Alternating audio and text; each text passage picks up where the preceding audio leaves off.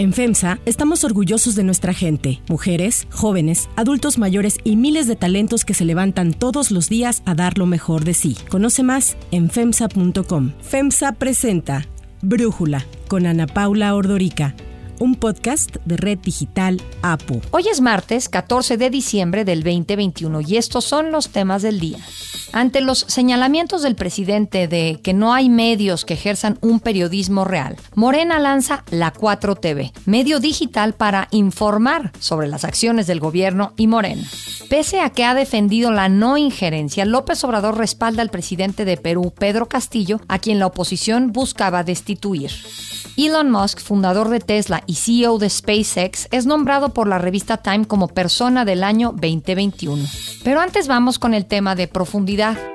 Vamos a iniciar el plan de vacunación de refuerzo a adultos mayores en todo el país. Así fue como el presidente Andrés Manuel López Obrador anunció que a partir del 7 de diciembre comenzaría en el país la aplicación de dosis de refuerzo de vacunas contra COVID-19 para adultos mayores. El anuncio del presidente se dio después de confirmarse el primer caso de la variante Omicron detectada en México. Y aunque López Obrador señaló que no se ha demostrado que esta variante sea más agresiva que las anteriores, de todas formas, se reforzará la vacunación porque se ha probado que ayuda. El subsecretario de Prevención y Promoción de la Salud, Hugo López Gatel, informó que las vacunas de refuerzo se aplicarán a los adultos mayores de 60 años y por el momento en México solo será con la vacuna de AstraZeneca. No es un segundo esquema, es solo una dosis adicional. Lo que utilizaremos será la vacuna AstraZeneca en todos los casos. El requisito para recibir la vacuna de refuerzo es que haya pasado un lapso de seis meses después de de haber completado el cuadro de vacunación. De acuerdo con López Gatel, la mayoría de los adultos mayores fueron vacunados en junio de este año. Datos de la Secretaría de Salud indican que a la fecha más de 65 millones de personas mayores de 18 años ya han recibido las dos dosis de la vacuna contra COVID-19. Es decir, el 83% de la población cuenta con el esquema completo y este mes de diciembre se recibirán más de 15 millones de vacunas adicionales de Pfizer y AstraZeneca que servirán para aplicarlas de refuerzo, según informó el secretario de Relaciones Exteriores, Marcelo Ebrard. Por recibir son los números 7.7 millones y 7.9 millones total, 15.6 millones. ¿Qué significa? Que vamos a tener o ya tenemos las dosis que se necesitan para que se haga el refuerzo que ordenó el presidente. Para Brújula, el doctor Alejandro Macías, médico, infectólogo y excomisionado de la influenza en México, hace un análisis sobre las distintas vacunas como refuerzos. Una cosa que se puede decir es que casi cualquier cualquier combinación es, en primer lugar, segura. Y por lo que sabemos hasta ahora es que es eficaz, al menos como las vacunas originales o a veces mejor que ellas inclusive en combinación. Por ejemplo, en los Estados Unidos se han hecho estudios de combinar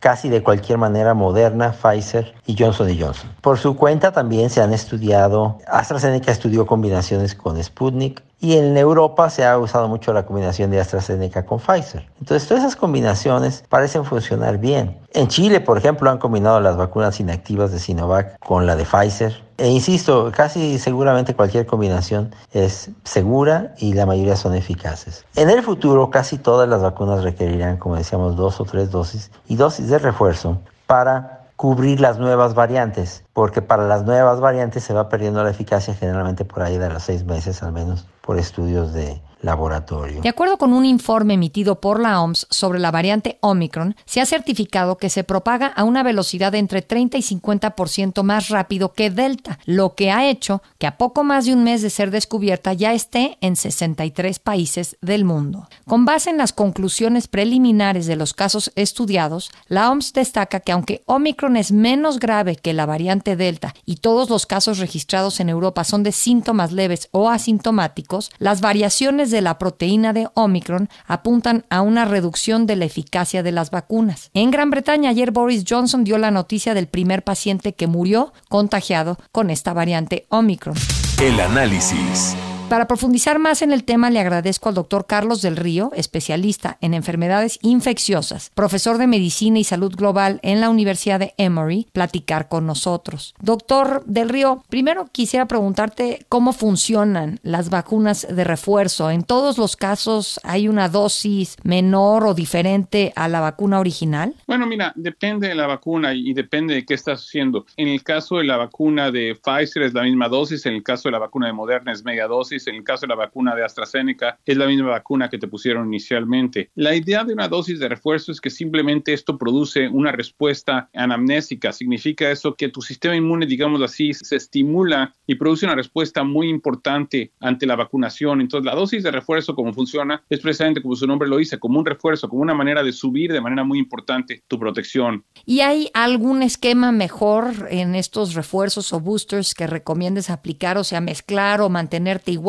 o qué mezcla es mejor? Mira, cualquier combinación es buena. De preferencia, lo que estamos aprendiendo es que en algún momento es importante que recibas una vacuna de RNA mensajero. Es decir, si recibiste eh, Pfizer o Moderna, te pueden hacer un boost con la que sea, porque al final de cuentas el, tu sistema inmune va a responder. Lo que no es tan claro es que si recibiste, por ejemplo, tu esquema inicial con AstraZeneca, si tu refuerzo debe ser AstraZeneca, quizás sería mejor si fuera de Pfizer o Moderna, pero que recibas un refuerzo de AstraZeneca es mejor a que no recibas un refuerzo. Vi un estudio publicado ayer por la Universidad de Oxford que hablaban eh, que ni AstraZeneca ni Pfizer protegen muy bien en contra de Omicron. Entonces, digo, en México sé que solo hay AstraZeneca. Hay gente que está haciendo un esfuerzo muy grande en México de irse a Estados Unidos para tratar de vacunarse y de tener el mejor esquema. Ahí, ¿tú qué opinas de este estudio primero de la Universidad de Oxford y si vale la pena pues el esfuerzo del costo y lo que implica el viaje con tal de tener un esquema diferente a solo AstraZeneca? Yo creo que otra vez, si recibiste AstraZeneca, y que recibes un refuerzo es lo más importante. Entonces, sí, efectivamente, un esquema, un esquema completo, un esquema de dos vacunas, de Pfizer o de AstraZeneca, o por tal caso de ninguna de las vacunas, ofrece una protección muy buena contra Omicron y ser reforzado ofrece un aumento de la protección. Pero a final de cuentas, incluso si no es reforzado, el estar vacunado es el mejor, mejor que no estar vacunado. Y eso pues también hay que tener un poquito de tranquilidad, hay que también quedar tranquilos de decir, bueno, no es que estemos totalmente desprotegidos, la persona que ya ha recibido algo de vacunación tiene algo de protección. Quizás se vaya a infectar, porque otra vez estas vacunas no son muy buenas para prevenir infección, pero mientras no termines en el hospital, mientras no termines eh, gravemente enfermo, yo creo que está bien el que si la vacuna te evita las complicaciones serias es una buena vacuna. Lo que necesitamos es que no haya un aumento de pacientes hospitalizados, lo que necesitamos es que ya disminuyan las muertes por esta infección que ha sido pues realmente tan terrible, ¿no? Sí, estaba viendo Estados Unidos, bueno, ya tiene 50 millones de infectados, casi 800 mil muertes. Pienso en Estados Unidos porque creo que tienen una mejor base de datos de lo que ocurre en México. Pero en ese sentido, preguntarte, se habla de que Omicron es más contagiosa que Delta, es una variante más contagiosa, pero se está viendo que es menos grave. ¿Eso es motivo de alivio o nos tenemos que seguir preocupando? Bueno, yo creo que nos tenemos que seguir preocupando y te voy a decir por qué. Porque el que sea más leve, es decir, que es mucho más contagiosa, vamos a suponer que, que sea nada más mortal en el 10% de los casos o en el 5%, pero si produce 5 más o 10 veces más casos, va a haber más muertes, ¿no? Entonces, es un problema de números, básicamente. Si fuera igual de transmisible, pero fuera menos grave, pues sería bueno. El problema es que es más transmisible, entonces puede que haya más casos. Lo que sabemos es que si estás vacunado y si tienes un refuerzo, sobre todo si es un refuerzo, pero incluso estás vacunado, estás mejor que si no estás vacunado. Entonces, a final de cuentas, aquí la clave es estar vacunado. Eso es lo que va a hacer la diferencia. Sobre todo, hay que decirle a la gente que hay que estar eh, vigilantes, hay que estar tranquilos. Esta pandemia no se ha acabado, pero también tenemos, estamos en mucha mejor posición hoy en día de la que estábamos hace un año. Entonces, este, hay que estar tranquilos y hay que vacunarnos. Hay que ayudar todos a que termine esta, esta terrible plaga que nos ha afectado en esta a nivel mundial, ¿no? Totalmente de acuerdo. Doctor Carlos del Río, pues muchísimas gracias por darnos tu análisis y por platicar con nosotros. Si te gusta escuchar Brújula, te invitamos a que te suscribas en tu aplicación favorita o que descargues la aplicación Apo Digital. Es totalmente gratis y si te suscribes será más fácil para ti escucharnos. Además, nos puedes dejar un comentario o calificar el podcast para que sigamos creciendo y mejorando para ti. Hay otras noticias para tomar en cuenta. 1. Nace la 4TV. Estamos construyendo un espacio donde quepan todas las voces. La 4TV es nuestro medio el medio de la esperanza.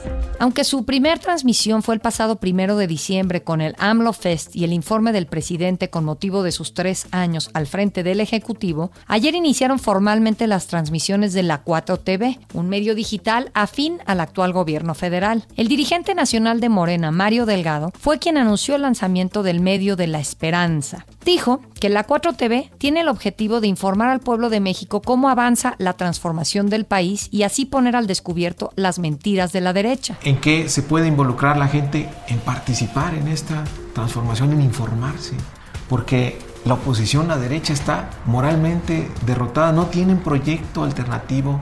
Recordemos que desde que asumió el poder el presidente se ha lanzado constantemente contra los medios de comunicación, acusándolos de no ejercer un periodismo real e informar a la gente, pues solo se dedican a defender sus intereses y por ello son los ataques que recibe. La 4TV se transmitirá únicamente por redes sociales en la plataforma de YouTube y es encabezada por la actriz y productora Blanca Salces. La programación de la 4TV arranca con la transmisión de las mañaneras, seguida por noticieros, mesas de análisis, espacios ciudadanos, culturales y dirigidos a los gobernadores afines a la cuarta transformación. Llama la atención que para cerrar la programación se transmitirá Las Aparicio, la telenovela producida por Argos que encabeza Epigmenio Ibarra, que en su momento se vendió a diferentes televisoras y plataformas digitales. Y es justo, el productor quien se refirió así a la 4TV. Quiero invitarles a todas y a todos a que se sumen al esfuerzo de 4TV. ¿Cómo? Viéndola y dejándose ver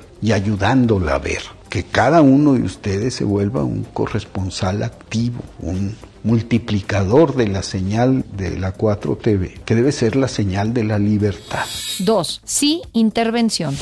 Lo he repetido muchas veces, no intervención y autodeterminación de los pueblos. Nosotros nos ajustamos a que se respete la voluntad de los pueblos y que se busque solucionar los problemas de manera pacífica. A pesar de que el presidente ha reiterado que México no interviene en los asuntos de otros países, el mandatario reveló que ha estado al tanto e incluso tomando acciones para respaldar a su homólogo peruano Pedro Castillo. López Obrador confirmó que envió una delegación a Perú encabezada por el secretario de Hacienda Rogelio Ramírez de la O y funcionarios de la Cancillería y de Bienestar para apoyar al gobierno de Castillo. Fuimos siendo muy respetuosos a apoyar, sobre todo lo que se puede hacer para ayudar a la gente humilde, a la gente pobre en tiempos difíciles. Esto pasa después de la moción promovida por la derecha y la ultraderecha peruana, incluyendo al partido Fujimorista Fuerza Popular para destituir a Castillo, misma que fracasó al quedarse a seis votos de ser admitida a trámite, lo que impidió que se abriera un proceso de vacancia presidencial.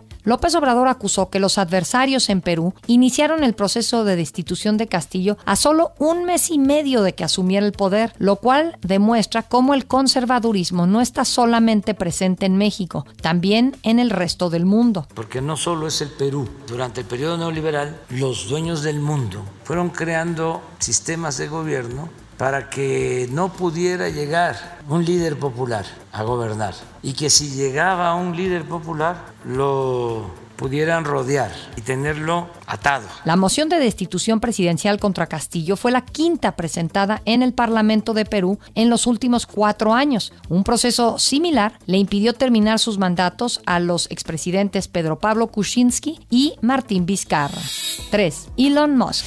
Ladies and gentlemen, Elon Musk. La revista Time eligió al fundador y presidente ejecutivo de Tesla, Elon Musk, como la persona del año. Esta persona del año es alguien influyente y pocos individuos son más influyentes que Elon Musk en la Tierra y quizás más allá. Así lo dijo el editor en jefe de Time, Edward Felsenthal. Musk, de 50 años, nació en Sudáfrica y superó este año a su rival en la carrera por el espacio, a Jeff Bezos, el fundador de Amazon, para convertirse en la persona más rica del mundo. Y es que en octubre pasado el valor de mercado de su compañía superó el billón de dólares y durante el año su empresa SpaceX se alió con la NASA para lanzar varias misiones al espacio. Uno de los aspectos que destacó Time es la influencia de Musk en redes sociales, en donde tiene 66 millones de seguidores solamente Twitter. Su cuenta le sirve para mover con un solo mensaje tanto los mercados como el valor de las criptomonedas. Para Brújula, Fernando Santillanes, experto en temas de tecnología, nos habla sobre la importancia de este título para Musk. ¿Qué significa que Elon Musk se haya convertido en esta persona? Simplemente que es un visionario.